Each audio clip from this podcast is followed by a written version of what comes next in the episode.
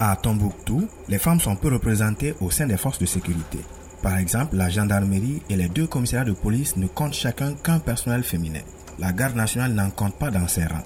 Une situation que ne cesse de déplorer Baba Moulay, le président du Forum des organisations de la société civile. C'est très important de genrer, d'amener des femmes, parce qu'il y a bien des rôles de femmes que les hommes ne peuvent pas jouer. Quand vous êtes confronté à fouiller une femme, qu'est-ce que vous allez faire? La question est là. C'est justement pour susciter des vocations et inverser cette tendance que la police des Nations Unies a organisé une séance de sensibilisation. Elle s'adressait aux jeunes filles des établissements secondaires de la ville officier de police individuel Namata Salamatou, chargé des questions de genre.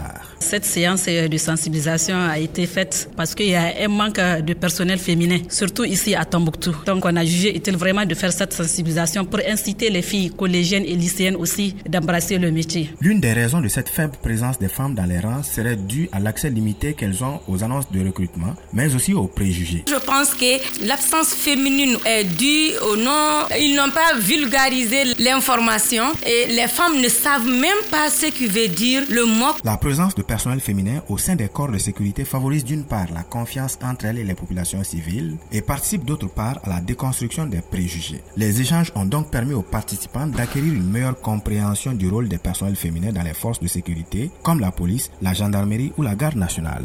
Karim Traoré, Tombouctou pour Mikado FM.